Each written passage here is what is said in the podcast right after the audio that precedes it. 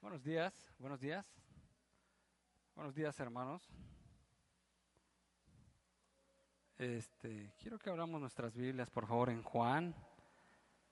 Es un pasaje, bueno, es la predicación expositiva consecutiva que ya hemos estado viendo desde ya algunos meses. Y bueno, quisiera que que fuéramos al al libro de Juan, en el capítulo 6, en el verso 22, y de allí pudiéramos leer el texto que nos corresponde esta semana, de tal manera que Dios también nos bendiga. Vamos a leerlo, dice Juan 6, 22. El día siguiente, la gente que estaba al otro lado del mar vio que no había habido allí más que una sola barca y que Jesús no había entrado en ella con sus discípulos, sino que estos se habían ido solos. El verso 23 dice, pero otras barcas habían arribado de Tiberias, junto al lugar donde habían comido el pan después de haber dado gracias al Señor. Cuando vio, pues, la gente que Jesús no estaba allí, ni sus discípulos entraron en las barcas y fueron a Capernaum buscando a Jesús. Y hallándole al otro lado del mar, le dijeron, Rabí, ¿cuándo llegaste acá? Respondió Jesús y les dijo, de cierto, de cierto os digo que me buscáis, no porque habéis visto las señales, sino porque comisteis el pan y os saciasteis. Trabajad, no por la comida que perece, sino por la comida que a vida eterna permanece la cual el Hijo del Hombre os dará, porque a éste señaló Dios el Padre. Entonces le dijeron, ¿qué debemos hacer para poner en prácticas las obras de Dios? Respondió Jesús y les dijo, esta es la obra de Dios, que creáis en el que Él ha enviado. Le dijeron entonces, ¿qué señal pues haces tú para que veamos y te creamos? ¿Qué obra haces? Nuestros padres comieron el maná en el desierto, como está escrito, pan del cielo les dio a comer. Y Jesús les dijo, de cierto, de cierto os digo, no os dio Moisés el pan, el pan del cielo, mas mi Padre os da el verdadero pan del cielo, porque el pan de Dios es aquel que descendió del cielo y da vida al mundo. Vamos a orar. Padre soberano, que entiendes los tiempos, las ocasiones y gobiernas sobre toda la creación y sobre todas las cosas. Nos has mandado a predicar y a ser discípulos por todo el mundo, bautizándolos en el nombre del Padre y del Hijo y del Espíritu Santo, predicando tu Evangelio, el, el Evangelio de la salvación. Quiero pedirte, por favor, que tú traigas entendimiento a cada uno de los que estamos aquí. Que tu palabra, que es la semilla, Señor, entre en nuestro corazón. Permite que en nuestras vidas haya corazones dispuestos, personas entendidas. De tal manera, Señor, que una vez recibiendo en nuestra mente y también en nuestro corazón, nosotros procedamos a vivir como tú quieres. Padre, ayuda a cada persona de los que estamos aquí, Señor, de acuerdo a su condición tú puedas revelarle, tú puedas eh, darle a conocer qué es lo que él tiene que hacer, qué es lo que ella tiene que hacer para seguir en el camino que tú has trazado. En el nombre de Cristo Jesús te lo pedimos. Amén.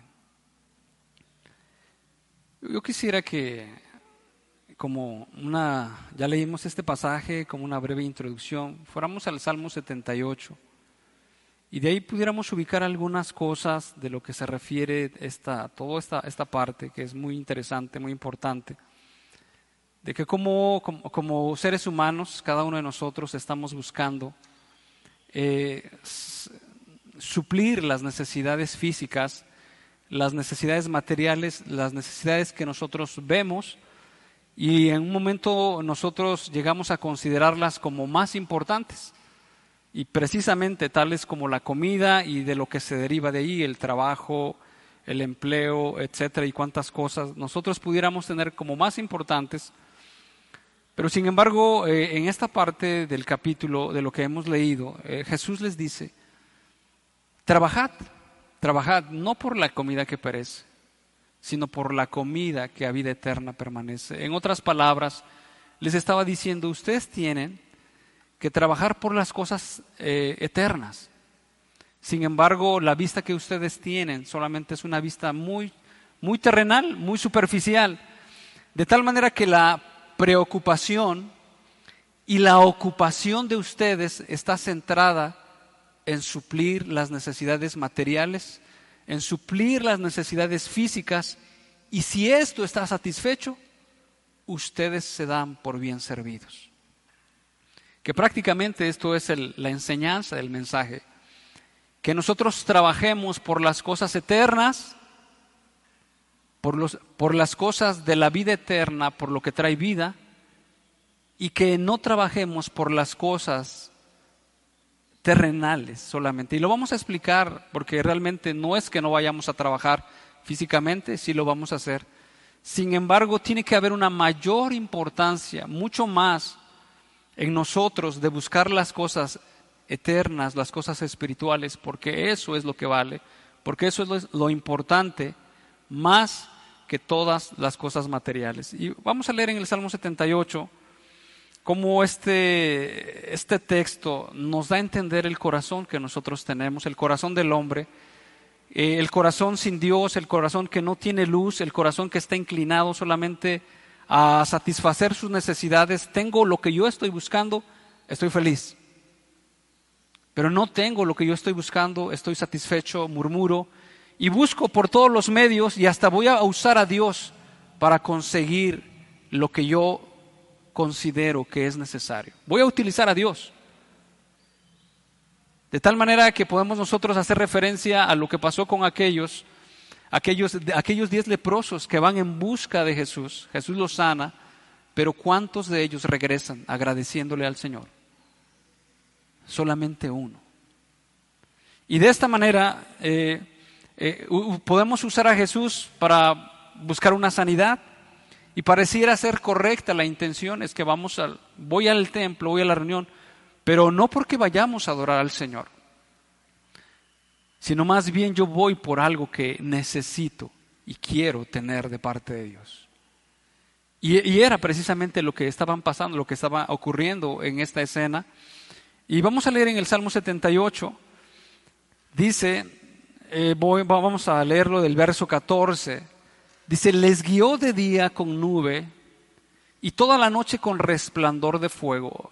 Más atrás usted puede leer cómo Dios los había bendecido, los había sacado de Egipto, había hecho muchas cosas, las cuales algunas veces nuestro corazón terrenal y ciego no alcanza a ver lo que Dios ha hecho por nosotros pero queremos más, el corazón está insatisfecho. El corazón está insatisfecho porque pensamos que esto no es lo que nosotros deberíamos tener y deberíamos tener más. Y aún así sigue nuestra vida insatisfecha buscando por otros medios y hasta usando a Dios para suplirlos. Y luego dice, hendió las peñas en el desierto y les dio a beber como de grandes abismos, pues sacó de la peña corrientes e hizo descender aguas como ríos dice el 17, pero aún volvieron a pecar contra él. Rebelándose contra el Altísimo en el desierto, pues tentaron a Dios en su corazón, pidiendo comida a su gusto. Y hablaron contra Dios diciendo, ¿podrá poner mesa en el desierto? He aquí ha herido la peña y brotaron aguas y torrentes inundaron la tierra. ¿Podrá dar también pan? dispondrá carne para su pueblo. Nos pasamos al verso 33, dice, por tanto, consumió sus días en vanidad y sus años en tribulación. Si los hacía morir, entonces buscaban a Dios. Y eso es algo que nos indica. Si, algo pasa en nuestras vidas, entonces solícitos vamos a buscar a Dios. Señor, eh, creo que tengo este problema, creo que tengo esta enfermedad, creo que me está pasando esto. Y luego dice, entonces se volvían solícitos en busca suya. Y se acordaban de que Dios era su refugio y el Dios altísimo su redentor, pero le lisonjeaban con su boca y con su lengua le mentían, pues sus corazones no eran rectos para con él, ni estuvieron firmes en su pacto. Hasta ahí nada más. Entonces, realmente lo que aquí estaba pasando en esta escena, y, precisamente si nosotros leemos el contexto, eh, después de que el Señor parte los panes y los peces, y después de que, dice la escritura, se saciaron y sobraron cuantas cestas de, lo que recogieron, después de esta situación, dice que el otro día empiezan aquellas personas, eh, eh, en el contexto, llegan a ese lugar y no encuentran a Jesús, y van, ven que no están sus discípulos y ven que allí no había nada de lo que había pasado el día anterior, y luego dicen, bueno, entonces si ya se fue una barca para allá, bueno, vamos a, irnos para allá, hay que tomar otra barca, etcétera. Hicieron todo lo que pareciera ser a nuestros ojos o lo que podían hacer con tal de buscar al Señor Jesús. Y es como ahorita, cuando nos dicen, bueno, si tú, ustedes están buscando un empleo, les pedimos por favor que esté presente a las seis de la mañana, la cita va a estar así, así, así. Y hacemos nuestro mejor esfuerzo tal vez desde antes nos anticipamos, eh, preparamos la ropa, etcétera, pedimos el taxi y todo lo hacemos de esa manera porque algo nos interesa, algo nos surge. Sin embargo, cuando llegan con el Señor Jesús, les dice, ellos le preguntan, ¿y cuándo llegaste acá? ¿Desde cuándo veniste? Te estábamos buscando. Pero el Señor Jesús les dice, algo tengo que decirles y es muy cierto, porque les dice, de cierto, de cierto te digo. Algo es real, algo, algo les voy a decir. Que ustedes no me buscan por las señales, por lo que yo, por las señales que ustedes han visto, sino más bien ustedes me buscan porque ustedes comieron el pan y se quedaron satisfechos. Y esa es, ese, ese es el reflejo de un corazón del corazón del hombre que anda buscando las cosas terrenales solamente, que anda buscando en lo que él piensa, él necesita, que anda buscando solamente eso, pero no anda buscando a Dios, en otras palabras, anda buscando las bendiciones de Dios, pero no anda buscando al dador de las bendiciones, que es Dios realmente. Hay una parte en la Biblia que dice, y esto, mm, eh, bueno, cuando meditamos en esta parte de aquel salmo que dice, deleítate a sí mismo en Jehová, y Él te concederá las peticiones de tu corazón, nos hace referencia claramente, porque algunas veces cuando vamos al Señor, llevamos nuestras preocupaciones, y sí es cierto, tenemos unas preocupaciones, tenemos algunas cargas, pero cuando el, Salmo dice, deleítate a sí mismo en Jehová y Él te concederá las peticiones de tu corazón, habla más bien, más que nada, de que la razón por la cual nosotros vayamos a Dios o la razón por la cual nosotros vayamos al templo o la razón por la cual vayamos a Él sea más bien de deleitarnos en Él y no tanto en en, pedirle, porque realmente le podemos pedir. Y bueno, y hablar de pedir es hablar de pedirle conforme a su voluntad, no conforme a lo que nosotros queremos. Y esto nos deja ver que en deleitarnos en Dios, que buscar a Dios, en Él Dios suplirá en consecuencia las necesidades que nosotros tenemos. Bueno, entonces Dice Mateo 6:32, vamos a leerlo de esa manera, y nos deja ver eh, lo que nosotros debemos de estar buscando, y dice de la siguiente manera, porque los gentiles buscan todas estas cosas, pero vuestro Padre Celestial sabe que tenéis necesidad de todas estas cosas. Dice el verso 30, mas buscad primeramente el reino de Dios y su justicia, y todas estas cosas os serán añadidas. Dice otra vez el verso 33, mas buscad primeramente el reino de Dios y su justicia, y todas estas cosas os serán añadidas. Entonces, eh, se le puede decir que el evangelio antropocéntrico, que no es correcto, es cuando las personas o cada uno de nosotros buscamos suplir nuestras necesidades, en otras palabras, el centro del Evangelio es el hombre y no Dios.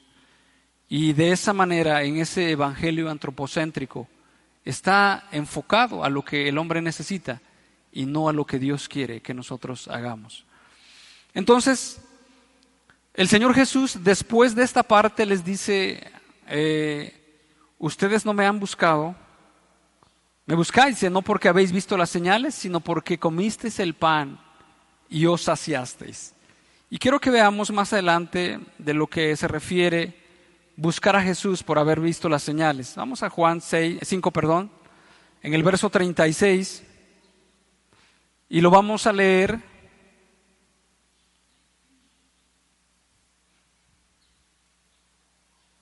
en el 536.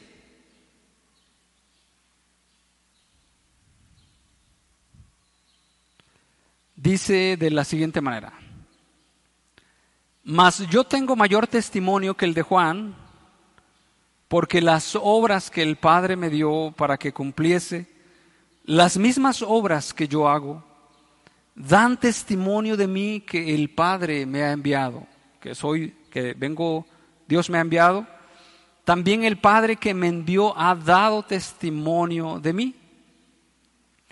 Y si nosotros vamos más adelante, vamos a leer de una vez Juan 20, 30, vamos a pasar por, ahí, para que nosotros eh, nos demos cuenta de la, el propósito de esas señales, de qué era lo que indicaban aquellas señales y lo que hacia dónde nos están dirigiendo.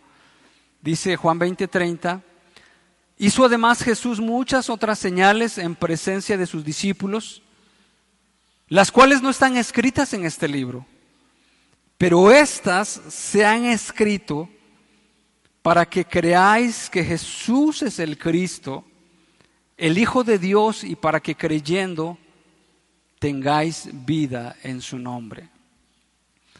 Y este es el propósito, e, e, es el propósito de que Jesús hacía esas señales y estaba precisamente indicando, yo soy el Hijo de Dios, yo soy el Mesías, yo soy aquel que se ha hablado desde la antigüedad que iba a venir para salvar de los pecados. Sin embargo, aquellas personas no podían percibir que todo lo que él hacía, que multiplicaba el pan, que caminaba sobre el agua, que sanaba a los enfermos, que convertía el agua en vino, y todas las cosas, ellos no podían ver eso. No podían ver que Jesús es divino, que Jesús era divino, que Jesús es el Hijo de Dios, que Él era el Mesías, que Él es el Dios mismo, porque Jesús mismo dio testimonio que Él era el que me ha visto a mí ha visto al Padre. Y, de esa manera no podían ellos percibir, sin embargo, todas esas señales no eran más que con el firme propósito de que cada uno de nosotros pudiera ver la deidad de Jesús y nosotros pudiéramos creer en Él. Más adelante entonces Jesús le dice, trabajad no por la comida que perece, sino por la comida que a vida eterna permanece. Y como hace rato lo mencioné, no es que el Señor Jesús nos esté diciendo que no trabajemos. La Biblia es muy clara al respecto de lo que, nosotros tenemos que trabajar, solamente por mencionar algunos. Eh, en Proverbios 6, ve a la hormiga, oh perezoso, mira sus caminos y sé sabio, la cual no teniendo capitán, ni gobernador, ni señor, prepara en el verano su comida y en el tiempo de la siega su mantenimiento. Perezoso, ¿hasta cuándo? Y continúa, ¿verdad? ¿Hasta cuándo has de dormitar? ¿Hasta cuándo has de seguir de esa manera? Y es entendible, como dice la escritura, el que no trabaje, tampoco que coma. Y también que ese trabajo que nosotros realizamos está eh, eh, delineado por la voluntad del Señor, porque eh, hay personas que trabajan demasiado y hay personas que no trabajan. Entonces, que Dios nos dé a entender su voluntad con respecto a la labor que nosotros tenemos que hacer. Sin embargo, también la Escritura dice, dad al César lo que es de César y a Dios lo que es de Dios. La escritura nos dice, mas buscad primeramente el reino de Dios y su justicia y todas las cosas os serán añadidas. pero sin embargo, parece ser que algunas veces buscamos más las cosas materiales o nuestro interés está enfocado en las cosas materiales y en las cosas terrenales y pensamos que una vez que suplamos las cosas materiales, entonces podremos ir a buscar al Señor. Pero no es la voluntad del Señor. Más bien la voluntad del Señor es que nosotros busquemos las cosas, el reino de los cielos, en primer lugar, en, como un propósito de inmediato plazo, un propósito del día, un propósito de mediano plazo y un propósito a largo plazo. Buscad primeramente el reino de Dios y su justicia y todas estas cosas os serán añadidas. En esta semana quiero preguntarle, la prioridad de usted fue buscar al Señor en esta semana que pasó. En esta semana que pasó, la prioridad de usted fue buscar los intereses del reino, buscar el reino de Dios y su justicia eh, en la iglesia, en su casa, en sus hijos, porque realmente ese es el propósito que Dios nos da, dice la Escritura, que ya no somos nuestros, sino somos de aquel que nos compró. Sin, em, entonces, por lo tanto, por esta razón, cada uno de nosotros estamos siendo dirigidos, puesto que hemos sido comprados por precio para hacer la voluntad de aquel que nos llamó. Les pido por favor que se pongan de pie.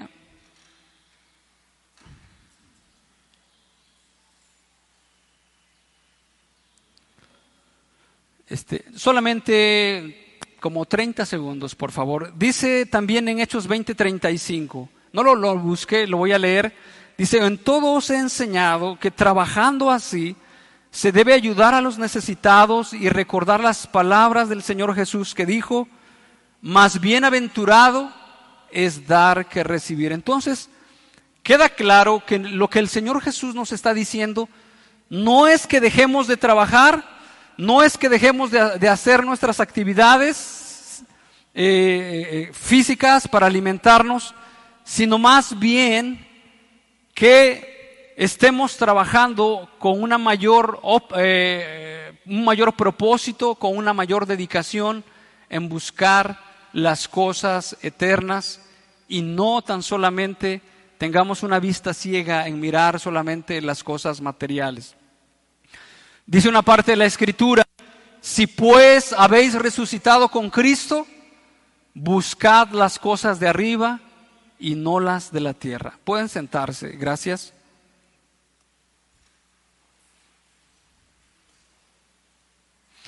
El Señor Jesús dijo que el eh, trabajad no por la comida que perece. ¿Y qué comida es la que perece realmente? Sabemos que nosotros como humanos vamos a morir. Más adelante el Señor Jesús dice, eh, vuestros padres comieron el maná en el desierto y murieron.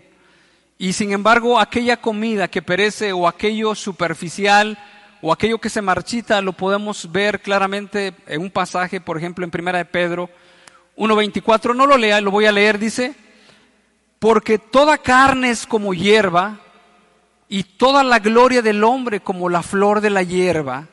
La hierba se seca y la flor se cae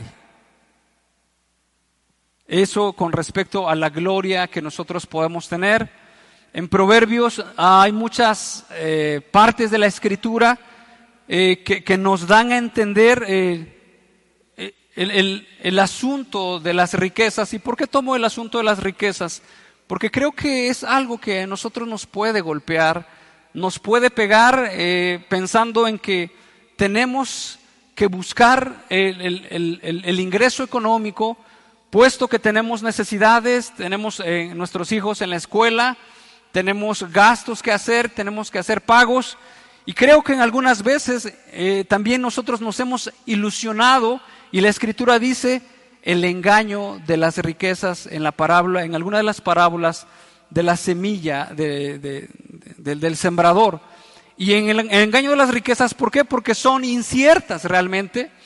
Y tanto como en, varias partes de la escritura, no solamente en Proverbios, también en el Nuevo Testamento, por ejemplo, el apóstol Pablo dice, porque raíz de todos los males es el amor al dinero, lo cual, codiciando algunos, se extraviaron.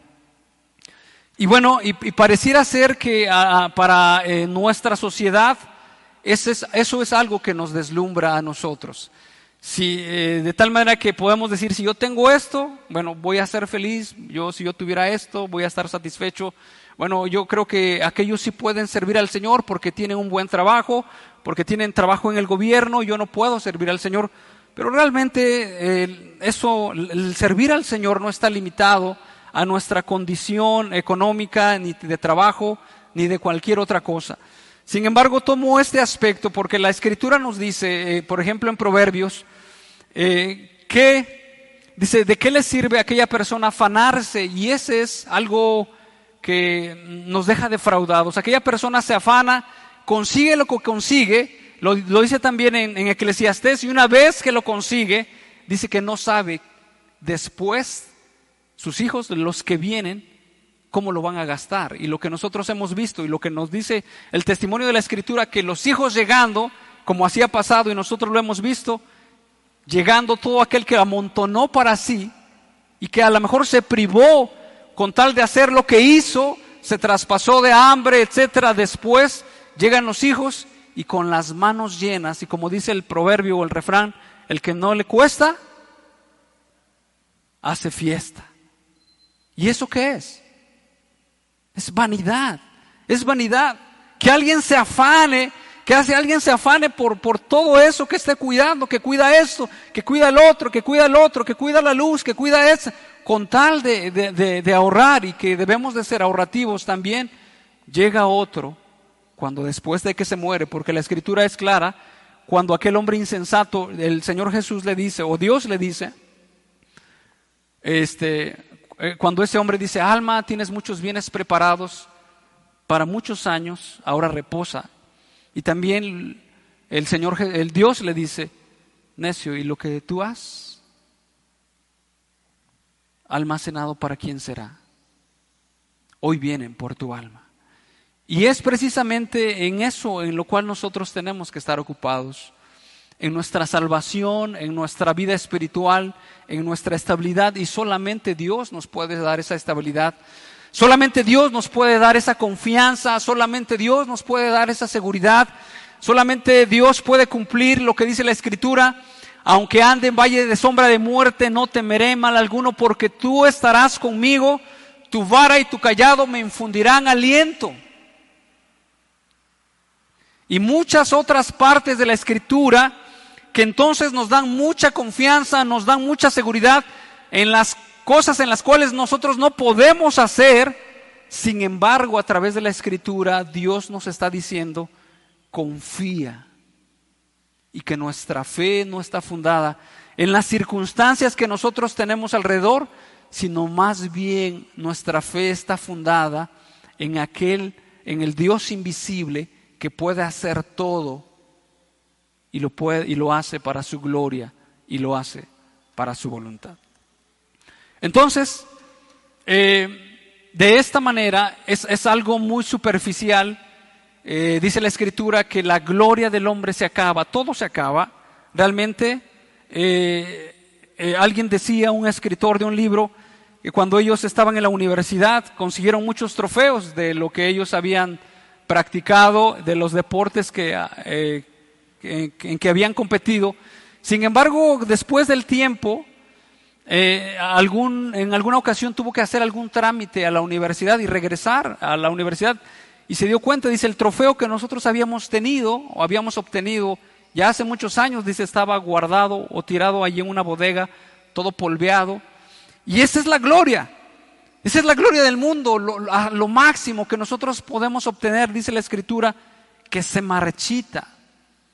Sécase la hierba, marchítase la flor, mas la palabra de Dios permanece para siempre. Y también dice la Escritura que todo aquel que hace su voluntad permanece para siempre. Entonces, podemos decir que no es que nosotros vayamos a proceder a buscar todas estas cosas porque, bueno, eh, eh, en tantos afanes y en tantas cosas vamos a caer que no vamos a buscar primeramente el reino de Dios. Voy a leer en 1 Timoteo 4, 8, como dice de esa manera, y eso es hablando de otro aspecto, dice 1 Timoteo 4, 8, porque el ejercicio corporal para poco es provechoso, pero la piedad para todo aprovecha, pues tiene promesa de esta vida presente y de la venidera. ¿Ok? Es algo también, eh, ya pasando los años que nos damos cuenta, fue por un breve momento en que nosotros pudimos ser jóvenes, fue por un breve momento en que nosotros tuvimos la fuerza, fue por un breve momento, pero ya pasó ese tiempo. No teníamos, ya no tenemos ese vigor, ya no tenemos esa fuerza. Y si algunas veces platicamos con personas que tienen 60, 70 años, nos pueden decir, yo cuando era joven corrí en bicicleta a 120 kilómetros, yo cuando era joven hice esto, pero eso ya quedó muy atrás. Y, ciertamente, como dice la escritura, la vida del hombre es como una neblina. Y realmente es así. Yo solamente veo atrás a mi vida anterior y digo, ¿qué fue mi niñez? Fue como un día nada más. ¿Qué fue mi juventud? Fue como otro día, como el día que pasó, el día de ayer. Sí tenemos muchos recuerdos, pero viéndolo así, podemos decir, la vida ha pasado demasiado rápido.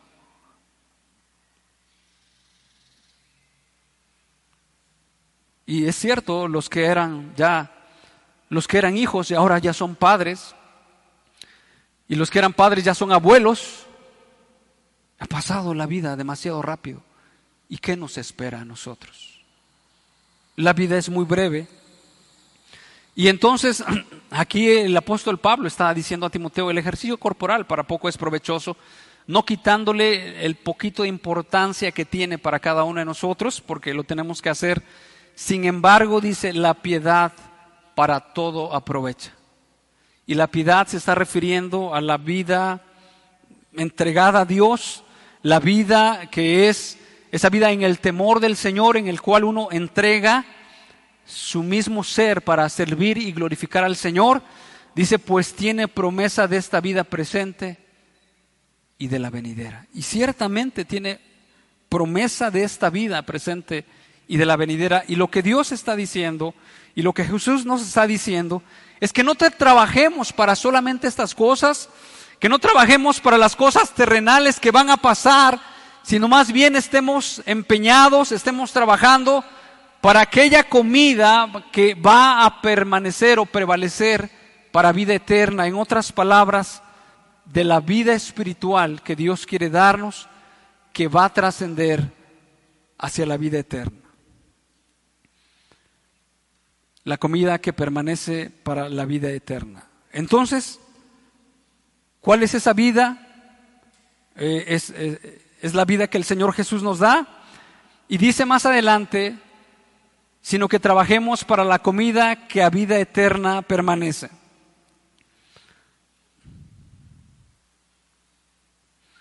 Quiero que leamos, por favor, Proverbios 13:4.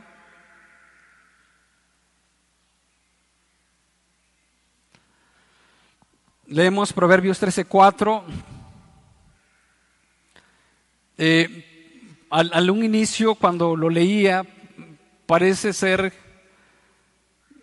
que se refiere a algún aspecto en el trabajo, y, y sí es cierto, pero entendiendo el propósito de la palabra de Dios, que es de la salvación, es de la redención, de lo que Dios hace por nosotros que nos hemos o nos descarriamos y entendiendo eso es más bien acerca del asunto de nuestra vida, de nuestra vida espiritual. Proverbios 13:4 dice así, el alma del perezoso desea y nada alcanza, mas el alma de los diligentes será prosperada. Dice de esta manera, eh, se refiere al alma, el alma. Y yo, yo voy a hacer más adelante una diferencia, porque después los judíos le preguntan al Señor Jesús qué debemos de hacer para, ah, eh, qué debemos de hacer para hacer las obras de Dios, para eh, ah, de, de, esta manera, en, cierta, en estas palabras. Y lo que el Señor Jesús les dice, lo que deben hacer es creer en el Señor Jesucristo. Y, y en esta parte quiero yo hacer la diferencia, como lo vamos a ver más al rato, este, lo voy a solamente a puntualizar un poquito, que la vida cristiana y la salvación de nuestras, eh, nuestras almas no eh, eh, es, es por gracia. No, no, la salvación de nuestras vidas no es por los méritos o por las obras que nosotros hagamos, no es por, por los méritos que nosotros tengamos delante del Señor.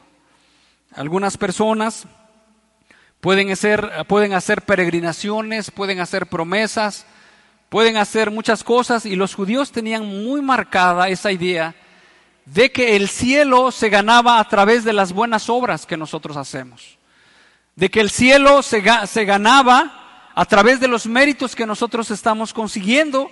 Entonces ellos tenían e, eso muy arraigado y, hay varias porciones de la escritura que nos dan a entender que no es así. en algún momento algunos judíos se le acercaron al Señor Jesús y le dijeron, ¿qué, qué debemos, o el joven rico, qué debemos hacer? Para, ¿Qué debo hacer para entrar en el reino de los cielos? Eh, sin embargo, entendemos que no es a través de nuestras buenas obras, que no es a través de los méritos que nosotros hagamos, pero lo que sí es cierto es que nosotros tenemos que tener una disposición, una entrega de nuestro corazón para buscar las cosas espirituales si no hemos sido salvos o si no tenemos la certeza de la salvación.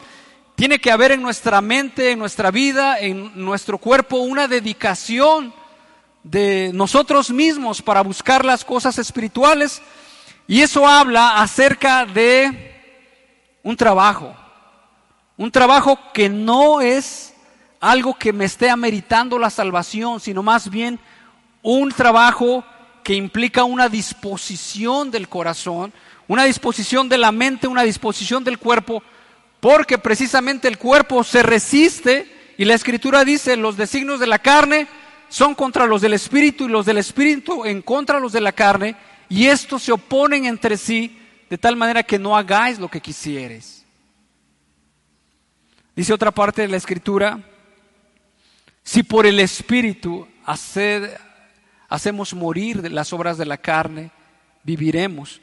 Y es que en algún momento nosotros podemos ignorar esa tendencia que nosotros tenemos y, en un momento dado podemos levantarnos por la mañana y decir, bueno, es que no siento yo el buscar a Dios, este, como que me está costando buscar a Dios. ¿Será que Dios no me quiere hablar?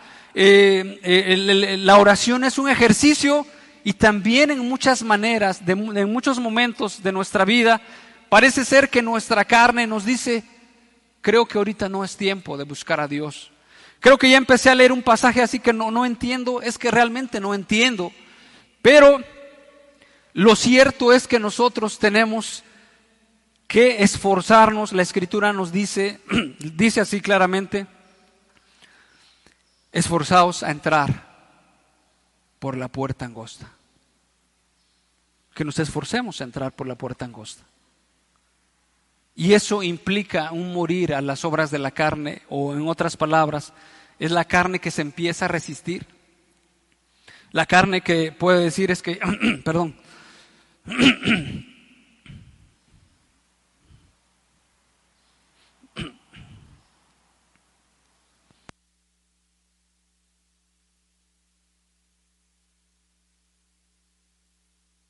perdón, este, podemos llegar al final de nuestro día y decir es que estoy muy cansado. Eh, podemos eh, al otro día en la mañana y no tenemos así eh, en nuestra carne, vamos a hablarlo así, una como un gusto de buscar las cosas de Dios. Quiero explicarlo de la siguiente manera. en algún momento nos levantamos cansados. En algún otro momento eh, tal vez no queremos sentarnos, tal vez el sueño nos gana y empezamos a decir, creo que, creo que no. Ya, ya tengo aquí, este, gracias, nada más que no quise tomar, pero bueno, voy a tomar.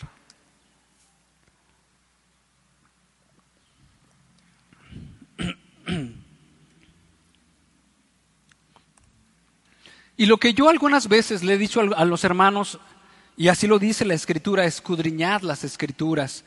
Nos hemos conformado solamente a leer la escritura y en algunas veces de una manera superficial y de esa manera superficial pensamos que nos está alimentando Dios y lo, hemos comentado desde aquí, desde el púlpito, que, que en esa manera la búsqueda de Dios es una manera, una búsqueda personal y que si en esa búsqueda personal Dios no le habla, entonces difícilmente, o yo pudiera pensar que usted no está escudriñando la escritura, porque la escritura, eh, cuando nosotros buscamos a Dios con esa fe, con esa entrega, eh, lo dice en Timoteo 3:16, eh, toda la escritura es inspirada por Dios y útil para enseñar, para redarguir, para corregir, para instruir en justicia, de tal manera que el hombre de Dios sea perfecto, enteramente preparado para toda buena obra.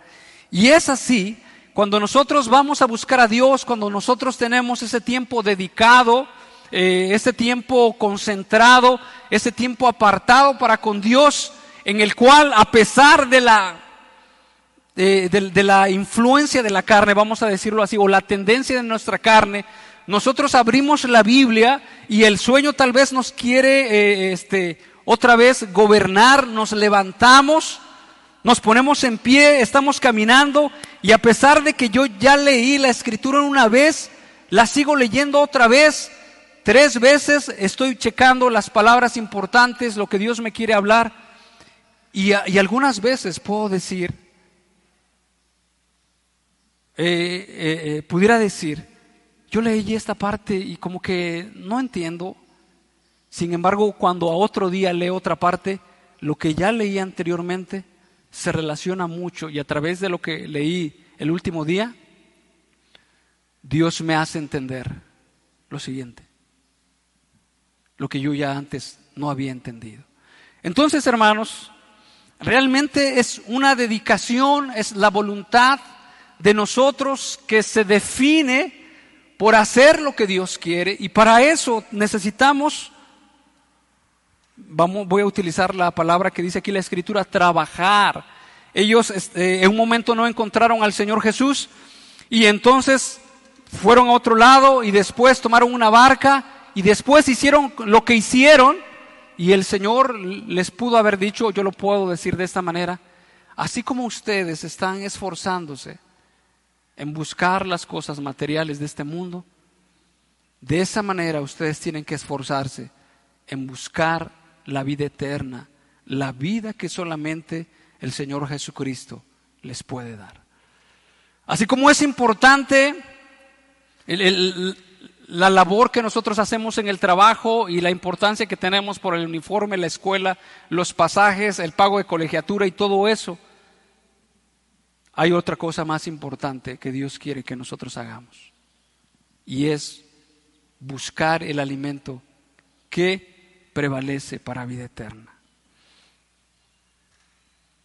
Leímos eh, Lucas 13, 24, ahora vamos a leer Josué 1, 6 y dice de la siguiente manera, eh, Josué 1.6. Y yo les quisiera preguntar, ¿a alguno de ustedes no les ha pasado que, eh, como algunas personas dicen, es que yo me siento a leer la escritura y como que ya empiezan a caer granitos en, los, en los, ojos y ya como que ya se me están cerrando. O apenas vamos a hablar de la escritura y, alguno ya se sentó y ya está cerrando los ojos, etc. Pero óigame, ¿Usted así haría usted cuando va a trabajar, está trabajando con una máquina de corte, una, este, las que cortan lámina? ¿Usted iría así de esa manera? Eh, quiero decirle que también cuando nosotros vamos a trabajar, eh, voy a poner un ejemplo, cuando, cuando tenemos nosotros a un enfermo, un enfermo que ya es, que, ya no es un enfermo normal, ya es un enfermo crónico, y que hay que llevarlo al, al seguro, que hay que llevarlo a la consulta y todo eso, y la mayoría de las veces la consulta no es, es temprano, mejor dicho. Y hay que salir temprano. Y usted se levanta a las 4 de la mañana, a las tres y media y todo eso. ¿Y qué, le, qué, le, qué algo le dice o qué la carne le dice a usted? ¿Qué le dice? O, sea, bien, bien felices nos levantamos cuando ya, ya llevamos seis, siete meses en esa misma rutina. ¿Qué le dice la carne? ¿Qué le dice? No, quédate otro poquito a dormir, no, ya es mucho. O cualquier otra cosa. Sin embargo, usted está convencido. ¿Cómo voy a dejar yo a mi madre enferma? ¿Cómo yo voy a ser irresponsable con esta situación? Y lo que yo le quiero decir, no porque su cuerpo diga que está mal, vamos a entender que está mal. De la misma manera, cuando nosotros buscamos la escritura, necesita un esfuerzo necesita un trabajo, necesita una labor, necesita un despejarse de todo lo que nos está asediando y del pecado para podernos concentrar. Y, está es entendible que eh, algunas veces hay, hay muchas cosas, la Biblia le habla, los afanes de este mundo, que nos van a querer impedir que nosotros tengamos esa búsqueda de Dios y de tal manera que Dios nos bendiga. Entonces, hermano, lo que nosotros tenemos que hacer es disponernos, disponernos. También yo así, y los estudiantes lo podemos decir, ¿no? Eh, cuando los que están estudiando, no porque algo que no le entienda, por ejemplo, las ecuaciones, el álgebra, no quiere decir que, que no sirve. Es que hermano, como que no tengo ganas, no lo siento, pero precisamente yo creo que cuando llevamos a, nuestra, nuestro familiar al, al hospital no lo sentimos. Sin embargo, entendemos que es una responsabilidad, que es un deber. Lo vemos con los ojos espirituales. Y, de esa manera, también yo, yo quiero transmitirles a ustedes que nuestra disposición tiene que estar, ese esfuerzo para hacer la voluntad del Señor, que, va a costar, que usted necesita una Biblia de estudio, la tiene que comprar. Que si usted necesita eh, leer ese libro, se tiene, tiene que apartar un tiempo, que en algún momento los afanes de los quehaceres le van a indicar a usted, creo que ahorita no es el momento indicado. Y para leer la Biblia, a lo mejor usted va a tener sueño. Pero tiene usted que disponerse, resistirse y entender primeramente que es la voluntad del Señor y que a través de la palabra y la voluntad del Señor nuestras vidas van a ser bendecidas, van a ser moldeadas, van a ser eh, perfeccionadas, van a ser santificadas y nosotros vamos a tener la óptica para vivir esta vida y su voluntad es buena para nosotros.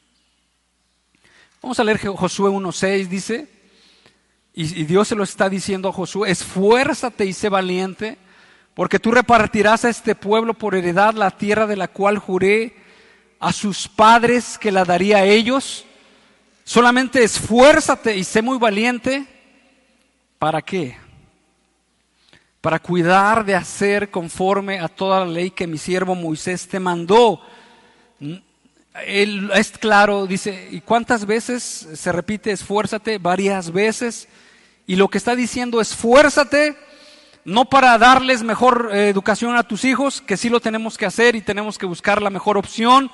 No está diciendo esfuérzate mucho en tu trabajo porque de tu trabajo depende el dinero para sustentar a tus hijos porque sabemos que Dios sustenta a cada uno de nosotros y la escritura nos dice que no nos preocupemos por eso, sino más bien nos preocupemos en buscar el reino de Dios y su justicia. Y aquí dice en el verso 7, solamente esfuérzate y sé muy valiente para qué? Para cuidar de hacer conforme a toda la ley que mi siervo Moisés te mandó. En otras palabras, tienes que ser muy diligente, tienes que poner mucha atención y tienes que esforzarte. dice la escritura, la carne es débil, mas el espíritu está dispuesto. ¿Usted no le ha pasado que cuando va a cantar en la alabanza y de repente dice, ah, ese canto está un poco aburrido? ¿Le ha pasado o nada más a mí? Y como que no me da ganas de cantar. ¿No le ha pasado, hermano? O nada más, eh, bueno, eh, ¿no le ha pasado? Sin embargo, entendemos que la carne es débil, mas el espíritu está dispuesto. Y que el, el, centro de adoración no soy yo.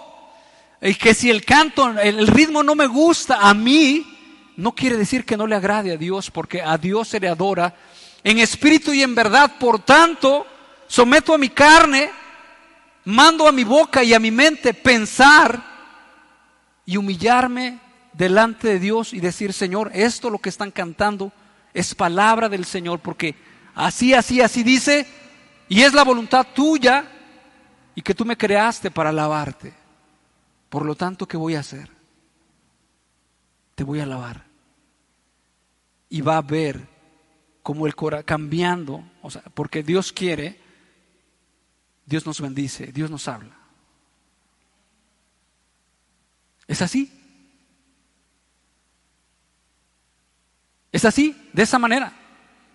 Porque el centro de adoración es Dios, no somos nosotros. No podemos decir, bueno, es que este canto no me gusta, no lo voy a cantar. No, estuvo buena la alabanza. Como que yo quería más movimiento, yo quería más acción. Y quiero decirle que la alabanza no es para usted. La alabanza es para Dios. Y es el momento en el cual nosotros podemos levantar nuestras manos, cerrar nuestros ojos, arrodillarnos y decirle, Señor, háblame. Mira cómo mi carne se resiste para adorarte.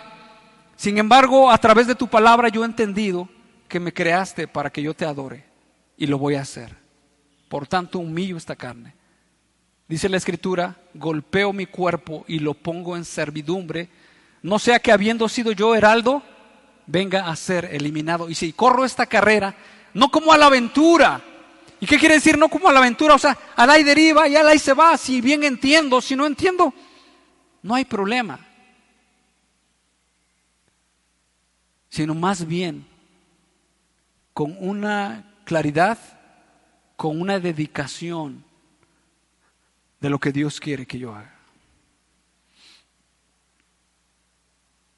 Solamente esfuérzate y sé muy valiente para cuidar de hacer conforme a toda la ley que mi siervo Moisés.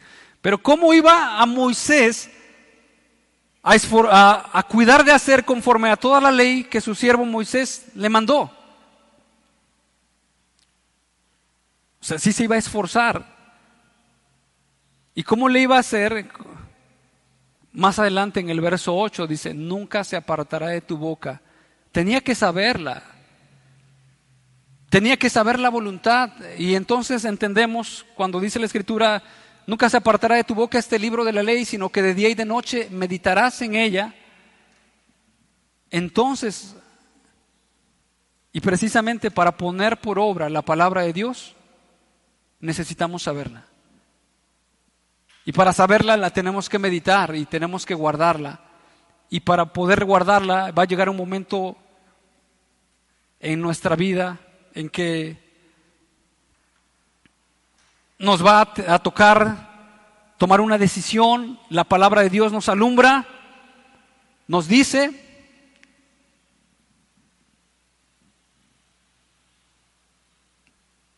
y, y, entonces tenemos que esforzarnos. Lo hemos visto en, algunas, en algunos hermanos que están pasando alguna situación tienen la palabra del Señor clara y dicen, bueno, yo voy a hacer lo que Dios quiere. Y para eso necesita un esfuerzo.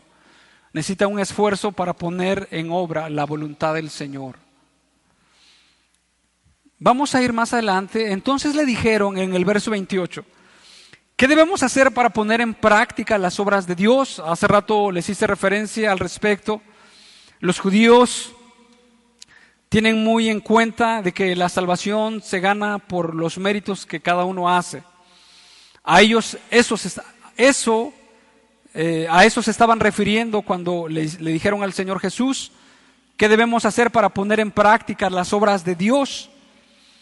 Eh, sin embargo, la respuesta del maestro, el del maestro, no podemos decir que fue equivocada. Él conocía y conoce las intenciones y los pensamientos de los hombres, a lo cual el Señor Jesús le dijo, esta es la obra de Dios, que creáis en el quien Él ha enviado. En otras palabras, no es por obras, más que nada es por fe, y esa fe es creer en el Señor Jesús. Hay una referencia antes en San Juan 3, cuando los israelitas estaban siendo mordidos por aquellas serpientes ardientes y no tenían ninguna obra que hacer. No tenían que, sino más bien mirar aquella serpiente y, mirar. No, o sea, se, se entiende que no implica ningún trabajo o mérito que uno haga para poder alcanzar la sanidad o la salvación, sino más bien algo que Dios dispuso y que es a través de ningún mérito de nosotros que podamos hacer. Entonces les explica esa parte y quiero que leamos Tito 3 en el verso 4, lo cual yo pienso es un buen pasaje que nos indica eh,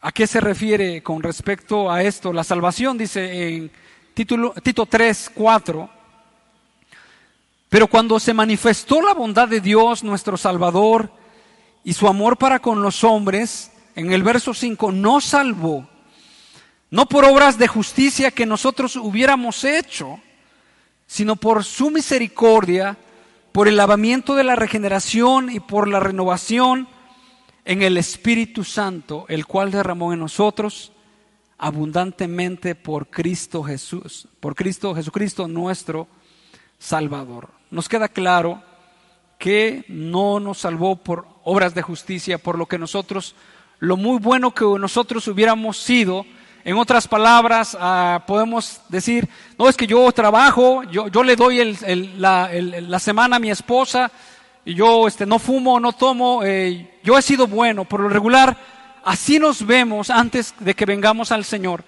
Pero eh, este, en un momento platicaba con alguna persona y me decía, bueno, es que yo trabajo. Digo, habría que ver la intención por la cual nosotros trabajamos. Habría que ver la intención por la cual no queremos llegar tarde. Habría que ver las intenciones por la cual hacemos lo que hacemos.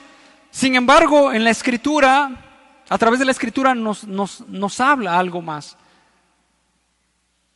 ¿A quién adoras? Yo pudiera preguntar, ¿a quién adoras?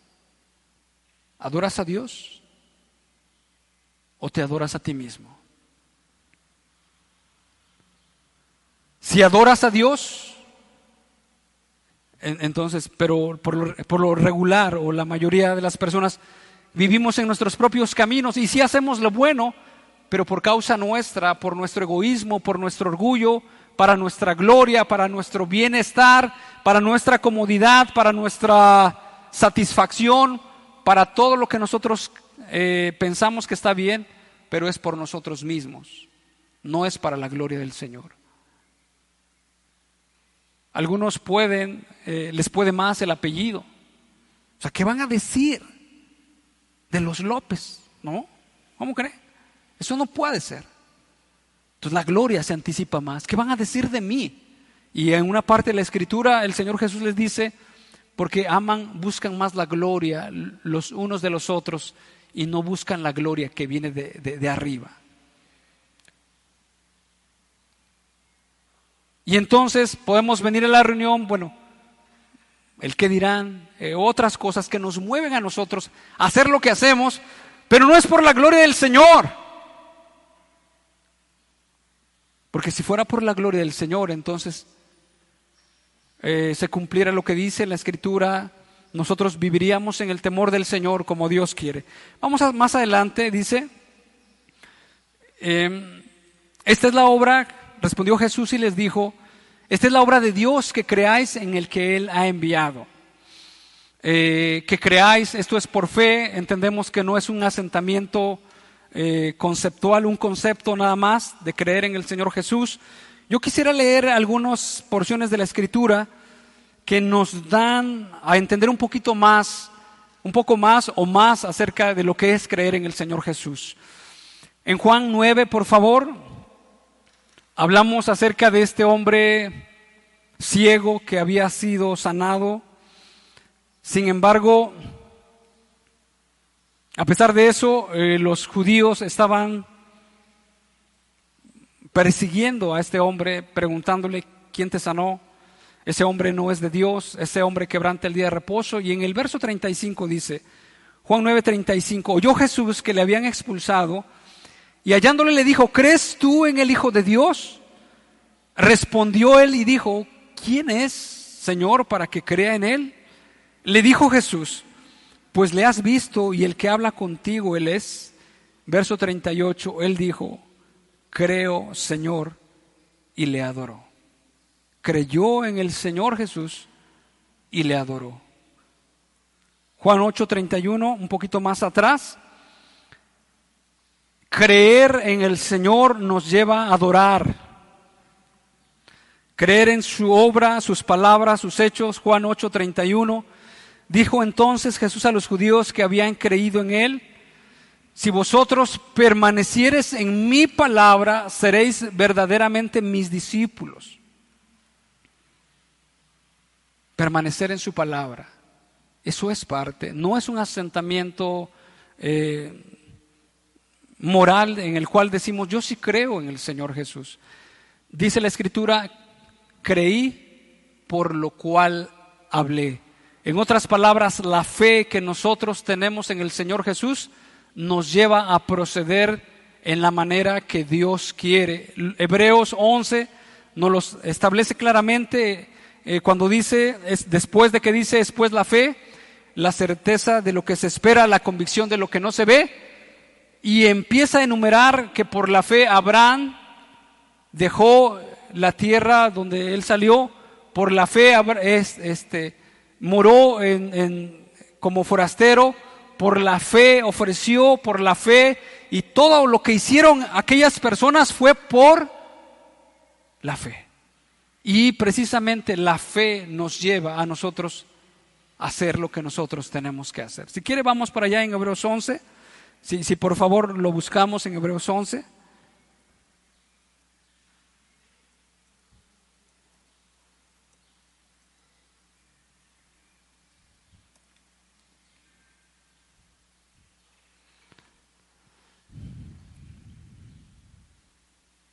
Verso 2.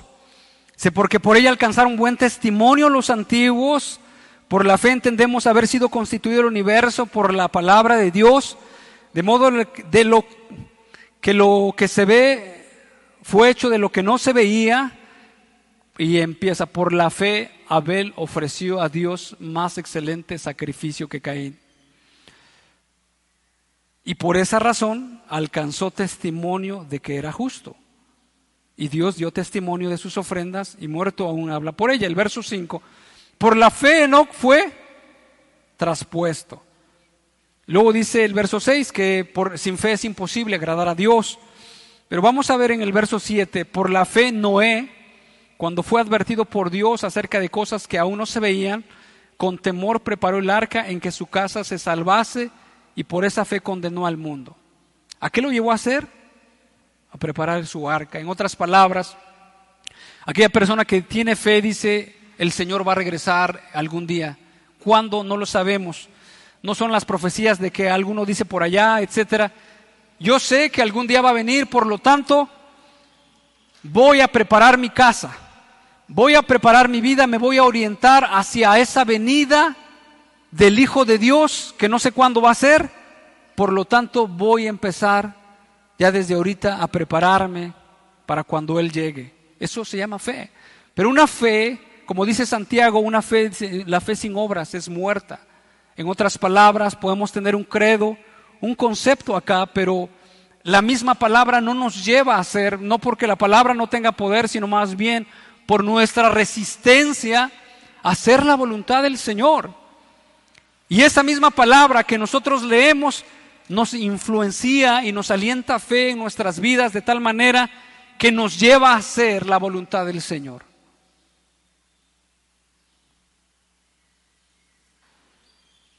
Verso 8, por la fe Abraham, siendo llamado, obedeció para salir al lugar que había de recibir como herencia y salió sin saber a dónde iba. Por la fe. Obedeció.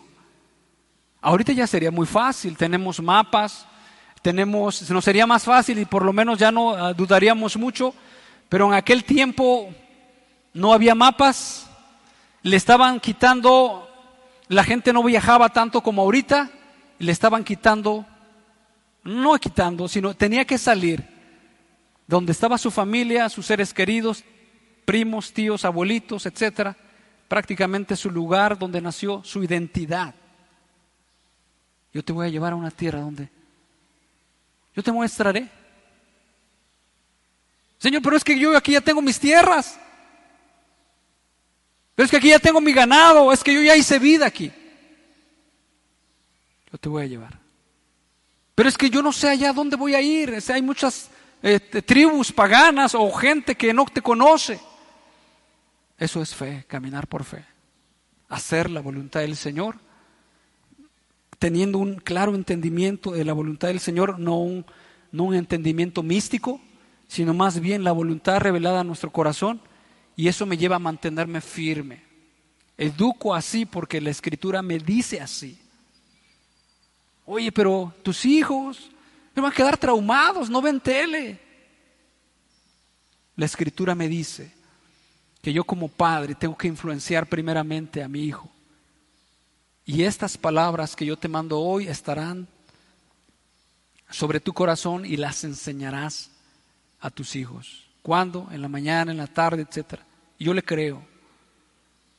Y así podemos hablar de muchos aspectos de nuestra vida cotidiana de lo que nosotros tenemos que hacer o proceder por la palabra de Dios que mora en nosotros y nos da claridad y nos da seguridad al respecto. Y seguimos, verso 9, por la fe habitó como extranjero en la tierra prometida, como en tierra ajena. Por la fe también la misma Sara, siendo estéril, recibió fuerza para concebir y dio a luz aún fuera del tiempo de la edad porque creyó que era fiel quien lo había prometido. Y así, por la fe. Por la fe vivió, por fe. Esperar una promesa, una abuelita que eh, médicamente y humanamente es imposible que pueda dar a luz. Sin embargo, ella esperó. Y Dios cumplió su propósito, su palabra. Ok, y así pudiéramos seguir más adelante. Entonces, en el verso termino esta parte donde dice el Señor, porque el pan de Dios es aquel que descendió del cielo y da vida al mundo. y da vida al mundo. En este Evangelio y en otras partes de la Escritura hablan de vida, vida eterna, ríos de agua viva y cosas similares. Una cosa es tener vida, otra cosa es tener existencia. Algunas personas, aunque teniendo todo, están insatisfechos dentro de su corazón. Ah, algunas personas, aunque existen, no tienen vida, no tienen confianza, no tienen esperanza, no tienen gozo, no tienen esa certeza de que Dios controla todas las cosas y por lo tanto viven estresados, desesperados, derribados o de cualquier otra manera. Sin embargo, la escritura nos dice que aquel que cree en Jesús va a tener vida y va a tener una vida eterna. Vida y vida eterna. Eh, el Señor les dijo, vuestros padres comieron el maná en el desierto y murieron, mas yo les doy el verdadero pan. Y en otra porción de la escritura dice, el que cree en mí, aunque esté muerto, vivirá. Esa es nuestra esperanza. Nuestra vida no está aquí enfocada en las cosas materiales. No nos vamos a quedar aquí en esta tierra. Y eso es lo, que precisamente tenemos que entender. Que la vida del hombre no consiste en la abundancia de los bienes que posee. Y es precisamente tenemos que entender que el mundo se enfoca en todas estas cosas, porque piensa que aquí que gozando, que disfrutando incluso de los deleites temporales del pecado va a ser feliz, pero la escritura claramente dice, hay camino que al hombre le parece perfecto en su propia opinión, pero el fin es un camino de muerte. Y es verdad, es verdad. Cualquier camino de disolución y de pecado, aunque parezca en un momento al inicio eh, muy de mucho disfrute, su fin es camino de muerte. Sin embargo, la buena, la buena voluntad de Dios es darnos vida a nosotros y vida eterna. Eh, solamente voy a citar algunos pasajes. Por ejemplo, en Proverbios 3:7 dice de la siguiente manera: No seas sabio en tu propia opinión, teme a Jehová y apártate del mal, porque será medicina tu cuerpo y refrigerio para tus huesos.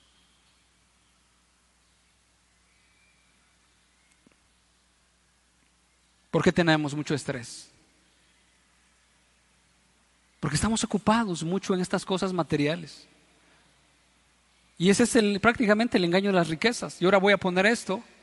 Y ahora, ¿por qué no funciona esto? Y ahora, ¿por qué esto y esto? Y entonces queremos hacer más de lo que en la voluntad de Dios quiere que nosotros hagamos. Y como no podemos controlar todas las cosas, pero la Escritura nos dice, no seas sabio en tu propia opinión, teme a Jehová, apártate del mal, eso te va a hacer medicina a tu cuerpo y refrigerio para tus huesos. Y debemos de entender que muchas enfermedades vienen por causa del estrés, muchas enfermedades. La palabra de Dios nos dice que va a ser una medicina a nuestro cuerpo. ¿Cuántos por un enojo han quedado... ¿Cómo se le dice cuando no, no pueden mover una parte, doctor? Parálisis, con parálisis. ¿Por qué? Por un enojo exacerbado, por algo que ellos no, no tenían en cuenta. Y entonces platicaba con uno de ellos, una persona, y le digo, ¿qué, qué, pasó? ¿Qué le pasó en su ojo? Dice, no, pues es que, pues la verdad, dices que el de la combi que yo le di a manejar, pues se le quemó la combi. Y eso le causó qué? Una muina un enojo. O sea, y si el otro día dice a los nietos, por ahí descalabraron a nieto. Yo soy un, abuelo es que no puedo permitir que toquen a uno de mis nietos. Yo le decía, oiga, ya son grandes, sus hijos, ya que ellos lo vean, etcétera. Dice, pero yo sabes que yo quiero estar ahí, etcétera. Y al otro día dice, mira, dice, ¿cómo ando? etcétera. ¿Qué dice la escritura? No seas sabio en tu propia opinión. Teme a Jehová y aparte del mal será medicina a tu cuerpo y refrigerio para tus huesos. Proverbios 1.4, no aprovecharán las riquezas en el día de la ira, mas la justicia libra de muerte. La justicia. Proverbios 11.28, el que confía en sus riquezas caerá, mas los justos reverdecerán como ramas. Los justos, y es entendible, que ninguno de nosotros llegamos a ser justos por nosotros mismos, sino más bien nosotros llegamos a ser justos por la justicia de Jesús que nos es imputada a nuestra vida y de esa manera podemos ser justos. Porque la Escritura dice, no hay justo ni a uno. Nosotros por sí mismos no llegamos a ser justos. Y este es el pan que descendió del cielo. Es la esperanza de la vida eterna y la vida que nosotros tenemos, la cual Dios prometió desde antes del principio de los siglos. Vamos a orar, vamos a ponernos de pie, les pido por favor que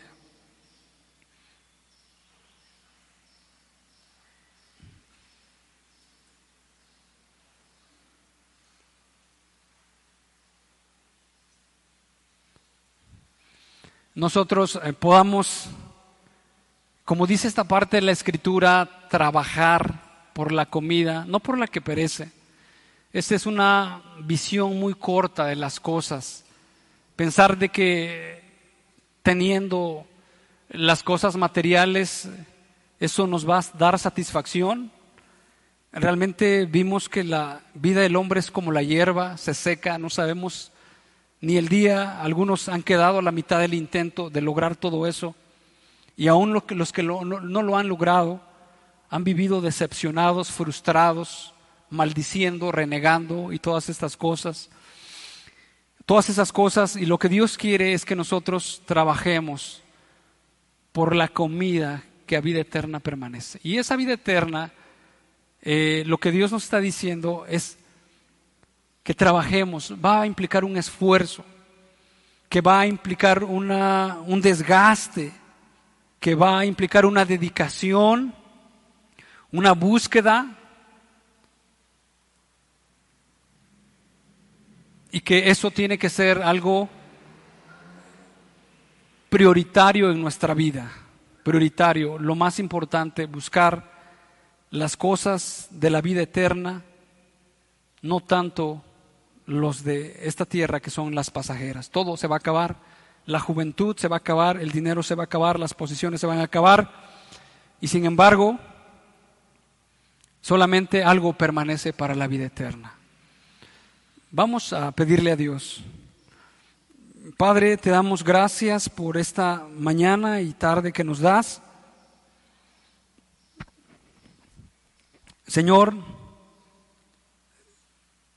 Queremos ponernos en tus manos para que cada uno de nosotros podamos entender eh, la voluntad que tú quieres para nuestras vidas, Señor soberano.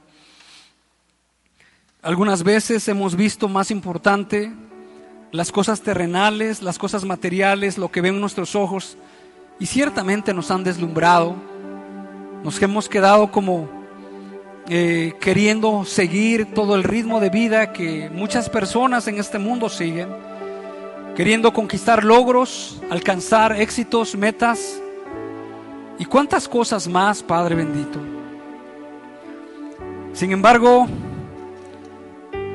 quisiera pedirte, como eh, dijo el salmista, enséñame, oh Jehová, cuál será el fin de mis días Enséñame cuán frágil soy. Padre, también otra parte de la escritura que dice, enséñanos a contar nuestros días de tal manera que traigamos al corazón sabiduría. Padre, nos afanamos demasiado en estas cosas, pero una sola cosa es importante.